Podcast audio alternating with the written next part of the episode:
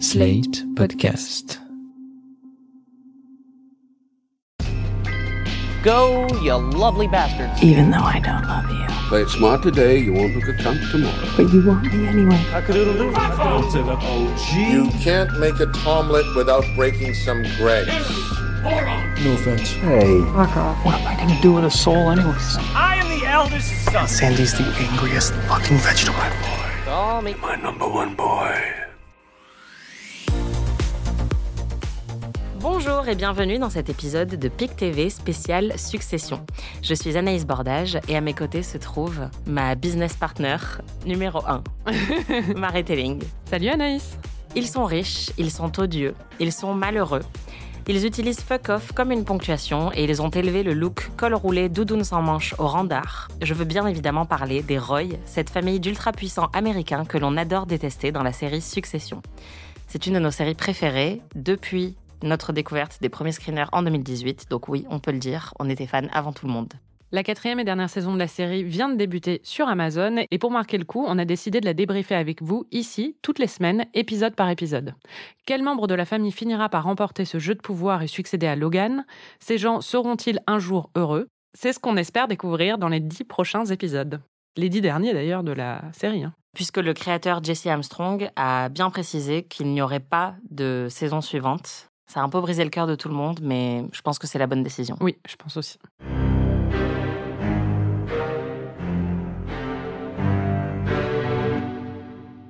Pour commencer, pour celles et ceux qui n'auraient plus en tête tous les rebondissements de l'intrigue dans la saison précédente, Anaïs, est-ce que tu peux nous résumer les trois premières saisons de Succession en 30 secondes? C'est hyper ambitieux. hein.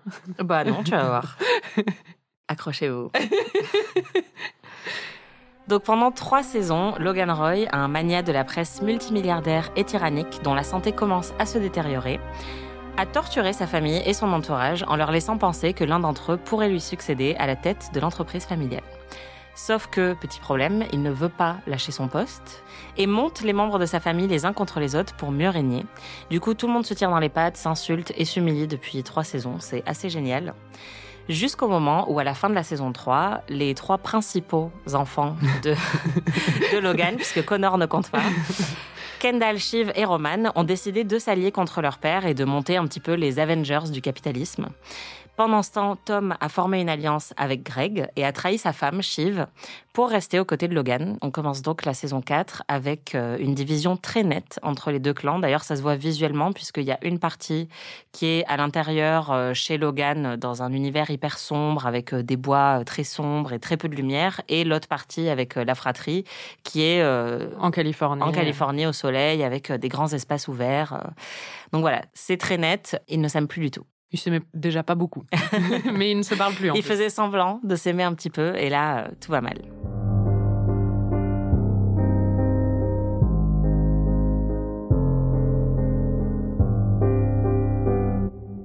On a vu le premier épisode de la saison 4 qui commence très très fort. Marie, est-ce que tu peux nous résumer l'épisode 1 en 30 secondes?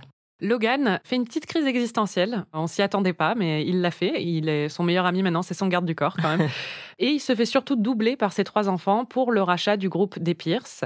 Le plus important, ceci dit, c'est que Greg ramène une meuf à la de Logan et la doite dans un placard avant de tout avouer à Logan parce qu'il pense qu'il a été filmé. Et autre détail, Tom a minci. Il s'habille beaucoup mieux, mais il est toujours aussi pathétique. Oh. Qu'est-ce que tu as pensé de cet épisode? Il est bien. oui, il est très bien. Oui, oui, il est très très bien. C'est du très bon Succession et déjà Succession, c'est meilleur que à peu près 95% de ce qui passe à la télé en série ces derniers temps. Et là, c'est vraiment du Succession de qualité. Dès que l'épisode a commencé, en fait, je me suis tournée vers toi et je me suis dit, euh, c'est bon, on est entre de bonnes mains. C'est vraiment mais un niveau de qualité exceptionnel et c'est un petit peu différent des autres débuts de saison de Succession qui généralement commencent juste après le cliffhanger qu'il y avait eu euh, à la fin de la saison précédente. Là, c'est pas vraiment comme ça que ça se passe. Il y a un petit peu de temps qui s'est écoulé, ce qui a permis à la fratrie de rebondir après euh, les trahisons du final de la saison 3 et de lancer un nouveau plan d'action. Mais franchement, le nombre de blagues et de répliques dans cet épisode était assez exceptionnel. Oui, ce qui est marquant souvent dans Succession aussi, c'est que le début de saison commence assez lentement et qu'on arrive à des épisodes beaucoup plus forts vers la fin. Et là, si le reste de la saison reste au même niveau, on est bien. Ouais, bah on sent qu'ils ont tout donné pour la fin. Quoi. Ouais. Fuck off. Fuck off. Fuck off. Fuck off. Fuck off. Fuck off. Fuck off. Comme Succession est un éternel jeu de pouvoir, on a décidé de faire des Power Rankings dans chaque épisode de recap. Donc ça veut dire qu'on va classer les trois plus gros losers de l'épisode et les trois plus gros winners. Qui a un stock en hausse, qui a un stock en baisse, qui est au sommet, qui n'a aucun pouvoir. Et évidemment, ça va changer chaque semaine et ce sera sans doute très drôle de voir comment ça va évoluer. On va commencer par les losers. Marie, qui est ton plus gros loser de la semaine? Il ne pouvait y en avoir qu'un seul, c'est Connor, euh, Connor Roy.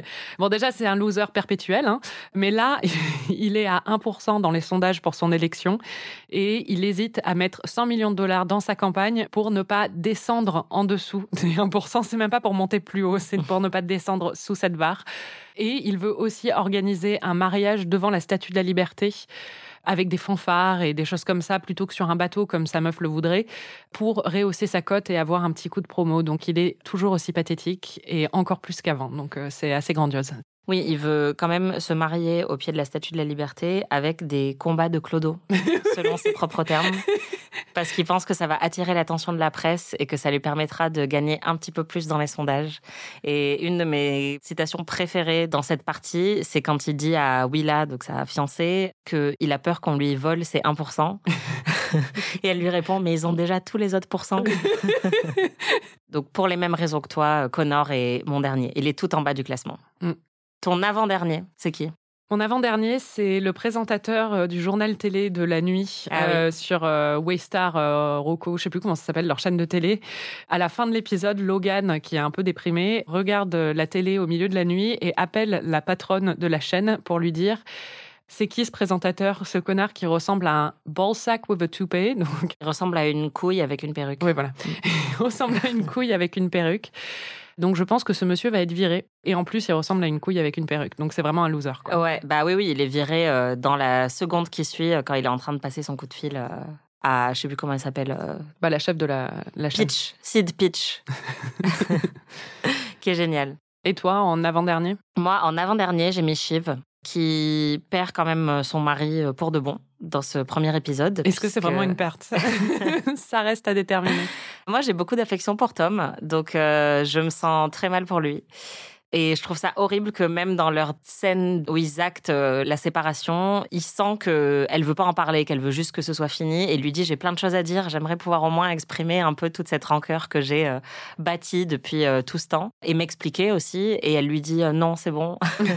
Bah, surtout, elle veut, horrible. elle veut se séparer, elle veut divorcer seulement parce que elle a promis au Pierce de le faire et c'était une des conditions pour avoir le contrat et donc doubler son père. Donc elle l'utilise encore comme un pion, comme d'habitude. Ouais, c'est ça. Et elle perd la boule dès le début de l'épisode parce que elle apprend qu'il a fait un déjeuner avec Naomi Pierce et elle devient très très très jalouse. Et en fait, quand elle s'engueule avec Tom, euh, on voit qu'elle est partie en spirale totalement parce qu'elle a du mal à imaginer qu'il fréquente d'autres femmes. Et le fait qu'elle fasse tout ça pour en plus essayer de doubler son père, mais elle a aucune idée de ce qu'elle est en train de faire. Elle leur fait quand même dépenser beaucoup plus d'argent qu'ils n'en ont pour essayer de doubler leur père alors que lui, il était prêt à mettre que 6 millions et elle, elle propose direct 10 et elle pense avoir gagné la négociation. Elle est trop forte alors qu'elle a ruiné toute sa famille. Donc vraiment, Shiv, euh, je la sens mal. Elle part très bas et je suis pas sûre qu'elle arrive à monter très haut dans cette saison. Je pense pas non plus. Really big fucking F. Le gagnant des losers, c'est qui? Le gagnant des losers, c'est Logan pour moi, qui déjà a perdu un deal qu'il avait préparé depuis longtemps et il s'est fait doubler à la dernière minute par ses enfants. Et on sent vraiment qu'il est dans une grosse crise existentielle, le pauvre. Et vraiment cette scène où il fuit son anniversaire pour aller dans un diner avec son garde du corps et qui lui dit t'es mon meilleur ami et que le garde du corps est là ok merci c'est très triste et on sent en fait que la série elle n'avait pas exploré ça jusqu'à maintenant parce que c'était vraiment le monstre de la série, mais on sent qu'elle va sûrement explorer bah, le fait qu'il a été trahi par les siens et qu'il a été pris à son propre jeu et ce que ça peut avoir comme conséquences psychologiques sur lui. Et d'ailleurs, Brian Cox, qui joue son rôle, était à Sérimania et il a déclaré que le plus gros problème de Logan, c'est qu'en fait, il aime ses enfants. Et euh, avant de voir l'épisode, on était tous là, je suis pas sûre, franchement. Ouais. Et en fait, l'épisode explore ça assez bien. Il les aime de façon très dysfonctionnelle, mais on sent quand même qu'il est très perturbé par euh, la perte de ses trois enfants et puis la perte de son emprise sur eux quand même. Oui, moi j'allais dire que c'est plutôt ça. hein. Enfin, moi je considère quand même pas que c'est de l'amour, c'est juste qu'il l'a mauvaise parce que pour une fois, en fait, il n'a plus d'ascendant sur eux. Quoi. Oui, oui, oui. Moi j'ai mis Logan dans le top 3 parce que je pense que même un Logan très diminué, comme on le voit dans cet épisode, c'est sûr qu'il a un petit coup de blues. C'est quand même le plus terrifiant de tout l'épisode. hein. Vraiment, Oui, bah, c'est sûr. Il y a des scènes où Brian Cox juste fixe une personne dans la pièce avec lui et j'ai envie de me terrer euh, tellement il fait peur. Quoi. Ouais, mais moi je pense qu'il est diminué aussi euh, intellectuellement et psychologiquement. Je pense qu'on va voir ça un peu dans la saison. Ah oui, ça c'est sûr. Mais je- c'est ce que je voulais dire, c'est que pour moi, même en étant diminué, il est quand même euh, oui, plus terrifiant. puissant et plus terrifiant que toutes les autres personnes quasiment de, de cette série. Quoi. En winner des losers, j'ai mis Greg. Euh, le cousin Greg, qui, euh, pour le rappeler, était quand même une personne plutôt sympathique au début de Succession et qui s'est transformé très vite en parvenu et qui est devenu le plus gros enfoiré d'une série remplie d'enfoirés. Et qui là se pointe à l'anniversaire de Logan avec sa nouvelle petite amie qu'il connaît depuis un jour et demi. Ensuite, donc tu l'as dit, euh, va la doiter euh, dans un placard et se fait complètement avoir parce qu'on est d'accord, il n'y a pas de caméra de surveillance. Non. Et surtout, c'est pas Logan qui va les regarder le soir. euh. Voilà, c'est ça. Et en fait, Tom, tout de suite, euh, lui dit Non, mais t'es fou, il y a des caméras de surveillance partout, t'es obligé d'aller te confesser. Et donc, Greg, ce bouffon, va voir Logan le jour de son anniversaire pour lui dire J'ai doigté une meuf que tu connais pas chez toi aujourd'hui, pendant que tes enfants sont en train de te trahir et de te doubler dans un deal. C'est quand même assez humiliant, quoi. C'est humiliant, mais en même temps, le Greg, il a un instinct de survie qui est quand même assez développé. Et c'est marrant parce qu'à un moment, Logan s'ennuie et demande aux gens autour de l'insulter. D'abord de, raconter une blague et puis oui, après. enfin voilà, de, de faire des blagues, quoi. Oui, de faire des blagues, mais après, il tourne ça en disant Mais allez, euh, roastez-moi, enfin, insultez-moi. Et en fait, personne ne veut, évidemment. Et Greg lui commence à l'insulter. Bon, après, euh, Logan se retourne contre lui et, euh, et Greg lui dit euh, Pourquoi t'as plus d'enfants? Donc, il a quand même un sens. euh, bon, je pense que ça va lui jouer des tours, mais il a un swagger pathétique, certes, et risqué, mais il est toujours là, quoi. Cette scène, je l'ai trouvée vraiment terrifiante. On aurait dit que Logan, enfin vraiment, on aurait dit un Doberman euh, à qui on vient de chatouiller les couilles, quoi. Genre vraiment, il vaut mieux s'éloigner très très vite. Et ouais, vraiment, euh, c'était quand même assez génial parce que il lui dit juste, vous avez pas d'enfants, etc. Enfin, où sont vos enfants? Il y a euh, Frank qui essaye de faire une blague, mais en fait, c'est juste une phrase à la fin de laquelle il met ha ha ha pour essayer de, de dire un truc drôle. Pour moi, clairement. euh, Greg n'était pas du tout en position de winner dans cet épisode. Ah, je l'ai pas mis parmi les winners, mais oui. Pour moi, clairement, il, il fait plutôt partie des, des losers et des plus méprisables aussi. Enfin, à un moment, il dit je, je ne veux pas savoir ce qui se passe à Guantanamo. Que- euh, oui, quand on envoie le garde du corps pour larguer sa copine. Ouais, c'est assez atroce Mm. comme référence. You're my boy. You're my number one boy. On passe au top 3. Oui. Le troisième meilleur, selon toi, dans cet épisode. Alors ça va te surprendre, c'est Roman. Roman Roy. Non, elle- ça me surprend pas du tout. Ah d'accord, ok. Parce que les trois enfants font un coup et doublent leur père, mais en même temps, on sent bien que ça va leur euh, retomber sur la tronche à un moment. Et que c'est pas forcément une bonne décision, à mon avis, ils n'ont pas les moyens. Mais Roman, c'est un peu la voix de la raison chez les trois enfants. Et d'un coup, il est mature, en fait. Et il reste marrant et il reste le Roman habituel. Mais il y a une maturité qu'on n'avait pas vue chez lui et une distance par rapport à ce qui se passe et par rapport à l'attitude de ses euh, frères et sœurs aussi, qui était insoupçonnée avant. et euh, été très surprise de le voir et je me dis que du coup, il va peut-être bien s'en sortir, en fait. Bah ouais, moi je pense que ça poursuit un petit peu la trajectoire qu'on avait vue dans la saison 3. Même quand Shiv, par exemple, avait voulu se retourner contre Kendall de manière très violente, de faire un communiqué qui parlerait de son passé addictif, etc. C'est Roman qui avait dit calmons-nous quand même un petit peu. Donc je pense que, enfin ouais, moi je suis ravie de, le voir à cette position, même si je l'ai pas mis dans mon top 3, parce que je pense qu'ils sont quand même tous. En fait, ça m'a fait hyper ventiler pendant tout l'épisode de les voir persuadés de mener. euh, le jeu hyper bien, alors qu'en fait, ils sont complètement dépassés par ce qu'ils sont en train de faire. Ils vont s'éclater en plein vol, je pense. Ça va être ça, c'est horrible. sûr. Mais oui, Roman, je pense que là, clairement, au début de cette saison, c'est celui de la fratrie des trois qui s'en sort le mieux. Même des quatre, parce que bon, Connor. hein. Moi, du coup, en dernier des winners, j'ai mis Logan. Il est quand même pas au sommet pendant cet épisode, mais euh, comme je l'ai dit, euh, il reste quand même très impressionnant et il mène tout le monde dans cet épisode. Donc euh, ça montre bien qu'il a gardé un certain, une certaine stature. Ton deuxième mon deuxième, c'est Kerry, Ouais. l'assistante de Logan, qui était déjà montée en grade au fur et à mesure de la saison 3 et on avait vu qu'elle était, euh, elle devenait un peu son bras droit et sûrement aussi sa maîtresse. Oui, bah très, Oui, très, certainement. Et là, en fait, euh, c'est son éminence grise, quoi. Elle s'occupe euh, d'envoyer péter tout le monde pour Logan. Elle a toujours un pouvoir sur lui. Elle envoie péter tout le monde de façon très intelligente et euh, très vive. Je l'ai trouvée assez impressionnante et je me dis qu'elle elle va aller loin, cette petite. Moi, en numéro 2, j'ai mis. en vrai, c'était un combat un peu euh, acharné entre la numéro 1 et la numéro 2 dans ma tête, mais la numéro 2, c'est Bridget Random Fuck. qui est la nouvelle petite amie de Greg, qui donc euh, s'est fait doigter chez Logan Roy. J'ai pris un selfie avec lui. voilà, qui a pris un selfie avec Logan Roy et qui n'appartient pas à ce monde en fait, et elle en a rien à battre. Elle est juste là, elle se balade, elle est venue avec son énorme sac à main dont tout le monde se moque. Elle fait des TikTok. et- Voilà, elle vit sa meilleure vie. Donc vraiment, euh, j'aimerais vivre ma vie avec autant d'insouciance que Bridget Random Fuck. Je comprends. Et je lui souhaite euh, un très bel avenir. Mm. Et donc ton numéro un, c'était qui? Mon numéro un, c'est une numéro un, c'est Nan Pierce. Donc c'est la matriarche de la famille Pierce parce que honnêtement, elle a vendu sa compagnie pour 10 millions alors que l'offre qu'elle avait initiale était de 8 millions ou euh, il était prêt à aller jusqu'à 8 millions. Et elle le fait en plus en disant ah ça me dégoûte toutes ces conversations d'argent, mais elle les mène tous par le bout du nez et elle arrive à retourner les enfants complètement et à obtenir un deal incroyable. Donc euh, pour moi, elle a vraiment euh, gagné la bataille quoi. Bon, elle est quand même en faillite et euh, Elle vient de gagner 10 milliards quand même, donc elle n'est pas en faillite, hein, ça va aller. oui, mais bon, euh, rien que la chirurgie de Naomi Pierce, euh, ça va coûter cher. hein. C'est sûr, mais ça va pas coûter elle a 10 beaucoup d'enfants qui font beaucoup de conneries et ça a l'air de peser lourd dans son budget visiblement. Donc, oui, mais je pense que ça va aller. Avec 10 milliards, ça va aller. Et toi, ton, ton numéro 1 Bah moi, ma numéro un, c'est Kerry, que tu as placé en numéro 2. Enfin, en fait, elle se tape le mec le plus puissant de cette série, très clairement. Il a un pied dans la tombe quand même, mais... euh, Bah, encore mieux. si elle joue bien ses cartes, en fait, elle peut devenir très puissante très vite. L'actrice est très bonne en plus. Elle était un petit peu en arrière-plan pendant longtemps dans Succession, et là, on la voit prendre du galon et euh, elle arrive vraiment à se démarquer avec certaines des meilleures répliques de l'épisode, notamment Bridget Random Fuck. C'est vraiment génial. et oui, franchement, elle mène tout le monde à la baguette. Je pense pas que ça va durer très longtemps. À mon avis, euh, il va falloir qu'elle tombe un petit peu de son piédestal à un moment.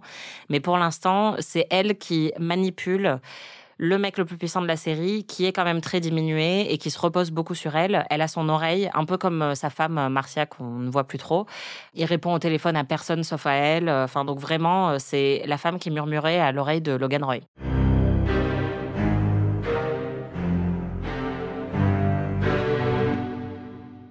Succession, c'est très connu pour ses répliques, son écriture hyper ciselée, ses insultes. On a décidé pour cet épisode de sélectionner la meilleure réplique. Anaïs, c'est quoi ta réplique culte de cet épisode? Honnêtement, ça a été assez dur de choisir, mais je pense que c'est quand Greg décrit sa petite amie en disant She's crunchy peanut butter. Donc, euh, c'est du beurre de cacahuète croustillant. Euh, c'est juste exceptionnel, en fait. Il dit she's firecracker, she's crunchy peanut butter. Et c'est vrai que c'est incroyable. Ouais. Euh, bah, C'était une de mes préférées aussi, mais je pense que celle qui me restera, c'est aussi Who Wants to Smell Greg's Finger. euh, qui, qui... Donc, c'est dans la scène de, confrontation entre Logan et Greg. Et pour euh, désamorcer Greg, Logan, qui vient d'apprendre que Greg a doigté une femme dans un placard chez lui, dit à toute la, la pièce qui veut renifler le doigt de Greg. C'était très bon. Quand même, dans les insultes, il y avait euh, Roman qui dit à Shiv, alors qu'ils sont alliés maintenant, hein, il lui dit euh, You look tired and your face is giving me a headache. Donc, t'as l'air fatigué et ta tronche me donne mal à la tête. Euh, voilà. Il y a aussi un moment où Kendall parle de son histoire d'addiction qui est très marrant et il faut dire que Kendall est pas hyper euh, central dans l'épisode alors que d'habitude il a quand même des moments assez emblématiques mais il en a un quand même qui est assez marquant ici. En fait, euh, ils Bah, sont en train de s'engueuler et il leur dit il faut juste savoir une chose sur moi, j'ai fumé de l'héros. Donc j'ai besoin de quelque chose qui soit vraiment très stimulant dans ma vie. C'était génial. voilà. On le comprend. Ouais, et il prépare un média qui est un croisement de 40 autres médias et qui ferait faillite. Donc en vrai, racheter Pierce, c'est peut-être la meilleure, euh, la Ouais, meilleure manip pour Vraiment, leur plan a l'air horrible, quoi. Et donc, euh, comme on aime bien le faire souvent dans PIC TV et dans Ami, on s'est dit qu'on allait choisir un MVP de l'épisode. Mais pour Succession, on va l'appeler le number one boy, comme euh, Logan aime bien appeler ses, ses chouchous. Alors moi, c'est une number one girl, c'est Marcia, dont on n'apprend qu'une seule chose dans cet épisode, c'est qu'elle fait du shopping à Milan pour toujours. Je cite Kerry. Et franchement, c'est mon rêve en fait. C'est clair. euh, good for her. Ouais. Et toi? Bah moi, c'est le doigt de Greg. La star de cet épisode, très clairement.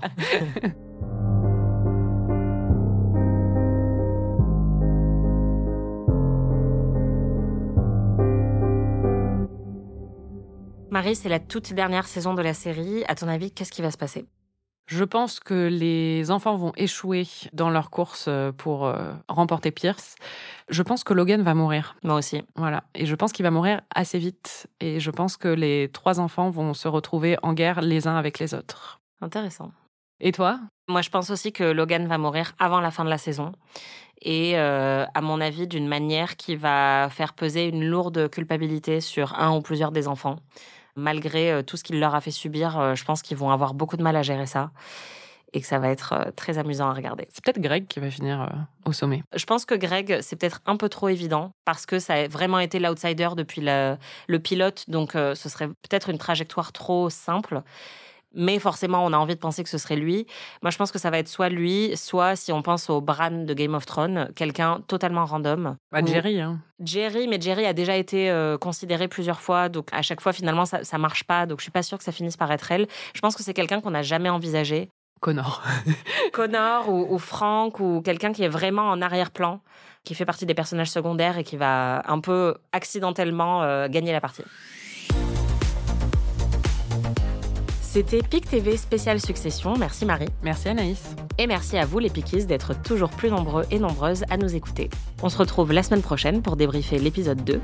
N'hésitez pas à suivre cette dernière saison de Succession avec nous en nous envoyant toutes vos observations, vos questions et vos propres Power Rankings sur les réseaux sociaux. Vous pouvez retrouver tous les épisodes de PIC TV sur Slate Audio ou sur votre appli de podcast préféré. Et si vous n'en avez pas marre de nos voix, n'oubliez pas de vous abonner à notre autre podcast, Ami, diffusé tous les vendredis, dans lequel on se fait redécouvrir des œuvres cultes du cinéma romantique et du cinéma d'horreur. Si vous avez aimé ce podcast, parlez-en autour de vous et n'hésitez pas à nous mettre 5 étoiles et un petit commentaire. À très vite.